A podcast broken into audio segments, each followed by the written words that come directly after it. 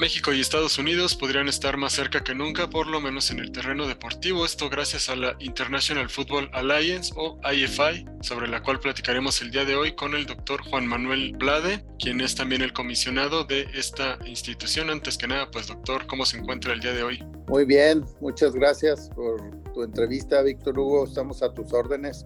Perfecto, ¿qué le parece si para comenzar me platica un poquito cómo surgió la idea de crear esta liga? Este es un proyecto de una empresa americana, la cual se fijó en mi persona para participar en el puesto de comisionado. Él me platicó que había estado entrevistando a diferente gente y que eh, varias personas le habían recomendado conmigo. Pues eh, me, me buscó vía telefónica y fue a Monterrey, me entrevistó, tuvimos una comida, eh, las cosas que, que, me platicó que tenía en planes, en proyecto, pues me parecieron interesantes y como tengo 55 años involucrado en el fútbol americano, desde jugador de, infantiles hasta terminar como jugador en Liga Mayor y luego como presidente de, clubes deportivos, de ligas deportivas, terminando como presidente de la UNEFA y ahorita representante de la Universidad Autónoma de Nuevo León ante la UNEFA, fue algo que, que me convenció y en lo cual fui muy claro y le dije que, que si en realidad era cierto de lo que me estaba platicando, pues que contara conmigo y aquí estamos. Este, lo comenté en la rueda de prensa que acaba de terminar, que, que si me doy cuenta que, que en realidad no es lo que me platicaron, no es lo por lo que yo eh, accedí a estar en este proyecto, pues tan sencillo como darle las gracias y hacer un paso a un lado. Buenísimo. Eh, ahora sí que aprovechando, eh, aprovecharon su experiencia y pues usted ya hizo ese compromiso, ¿no? De que se mantenga tal cual le plantearon como esta idea. ¿En dónde jugarán y cuántos equipos habrá? Me estaba platicando pues de esta, este, digamos, sorpresa, ¿no? Ok, este, te digo, ya por seguro van a ser tres equipos en Texas. Te puedo adelantar que ya es seguro uno en El Paso, Texas, es seguro otro en Dallas, Texas, pero la tercera localidad aún no nos la confirman, entonces no quiero decirte cosas que luego no vayan a ser ciertas. Y los tres equipos que van a estar en México es uno en Chihuahua, otro en Guadalajara y otro en Cancún. La pregunta obligatoria es, este, ¿por qué no eh, ah, se decidió que haya un equipo en la Ciudad de México? No hemos tenido o logrado tener a, alguna persona inversionista que quiera tener un equipo en la Ciudad de México. Estamos en pláticas con, con diferentes personas y yo estoy seguro que para el 2025 vamos a poder contar con un equipo, al menos en la Ciudad de México. También tenemos dentro de, nuestra mira eh, tener un equipo en la ciudad de Monterrey y la idea sería que para el 25 tuviéramos cinco equipos en México y cinco equipos en Estados Unidos. Los otros dos en Estados Unidos que en teoría estamos buscando es que, que haya uno en California y otro en Florida. Muy bien. Bueno, digamos que también el balón está en la cancha de los este, aficionados, ¿no? Que pues también este, que se muestre el entusiasmo en estas ciudades, donde pues seguramente pues siempre he visto que ha habido mucha afición, ¿no?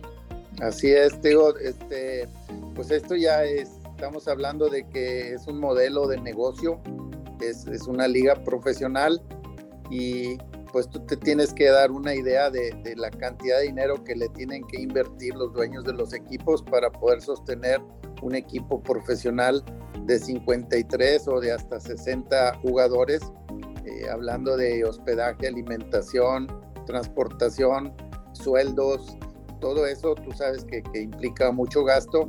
Entonces la idea nuestra es este, pues tratar de conseguir por, por medio de patrocinios y de contratos para que transmitan nuestros juegos, eh, lograr generar ingresos tanto para la liga como para los equipos y que sea menos pesado el poder soportar al menos el, el, arranque de esta liga.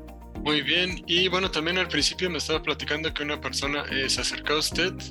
Ahora, digamos, cuénteme un poquito de su experiencia, por qué se une el doctor Blade a esta liga.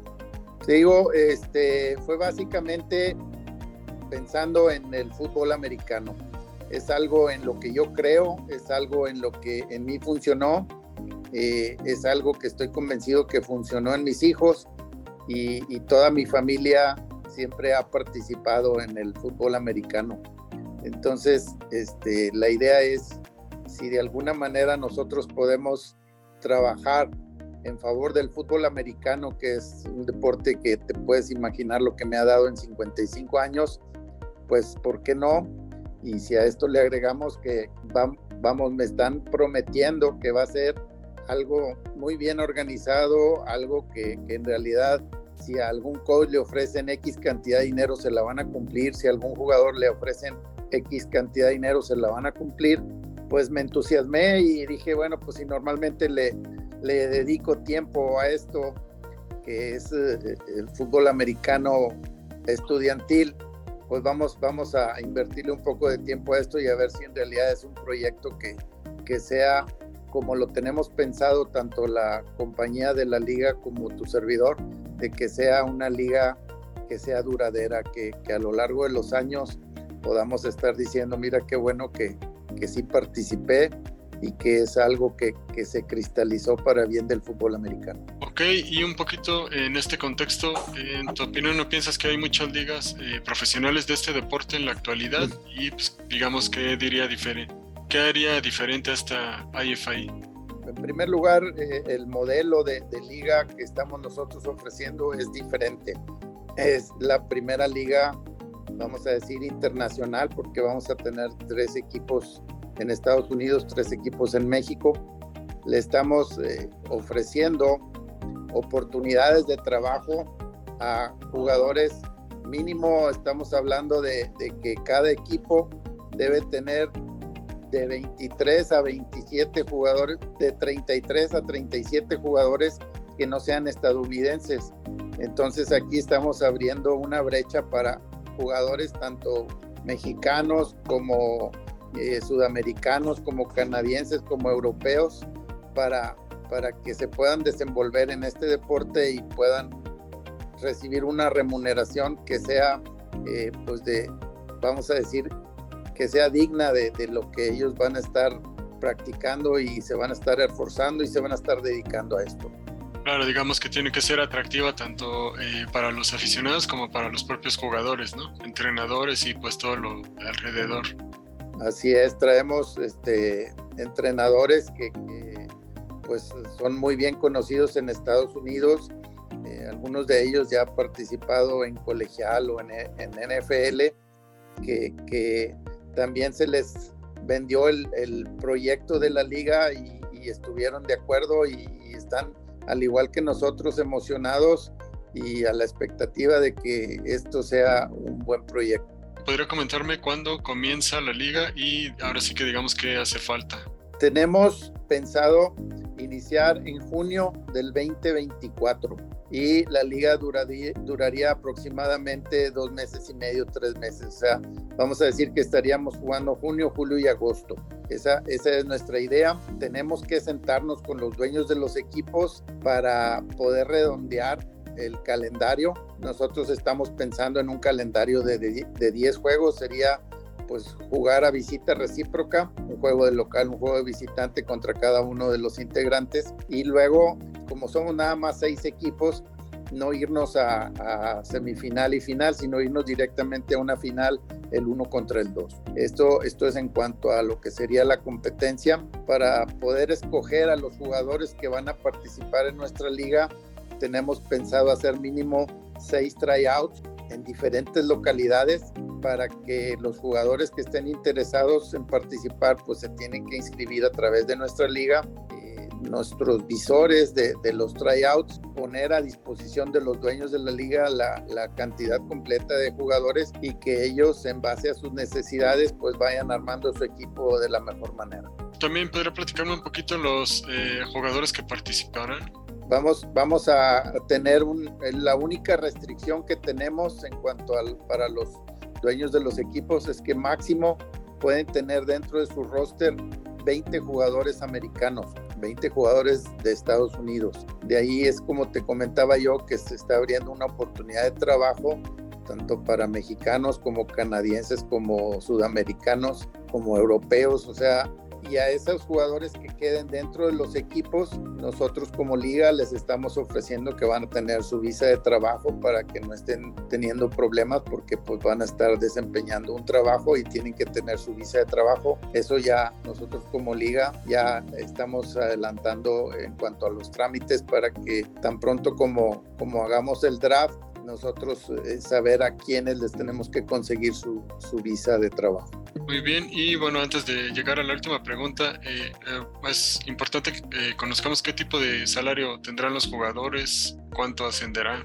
Es, es una muy buena pregunta. Todavía no lo decidimos. Lo que sí te puedo adelantar es que en pláticas con los dueños de los equipos, ellos están de acuerdo en que haya un salario mínimo para, para los jugadores y de ahí ellos pues irán manejando su presupuesto eh, y, ofrecerle a los jugadores pues en base a, lo que van a poder cumplir.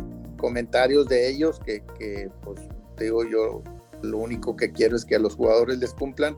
Dicen que normalmente eh, le ofrecen un poco más de dinero a los coreback y de ahí se van poco a poco eh, hacia abajo dependiendo de la posición que tengan los jugadores.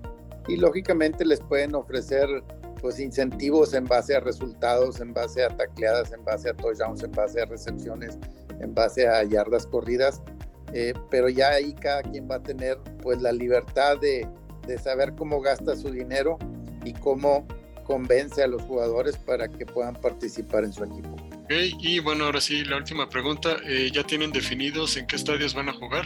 Eh, algunos de ellos sí. Por ejemplo, este fin de semana que vine a, la rueda de prensa aquí a Guadalajara, el equipo Tequileros eh, va a seguir participando en el mismo estadio en el que estuvieron participando en, otra liga, que es el Estadio Panamericano, y en el cual pues se, se necesitan hacer ciertas mejoras para poder en realidad decir que, estamos hablando de una liga profesional, pues tenemos que empezar porque donde van a jugar también sea eh, de, un estándar profesional.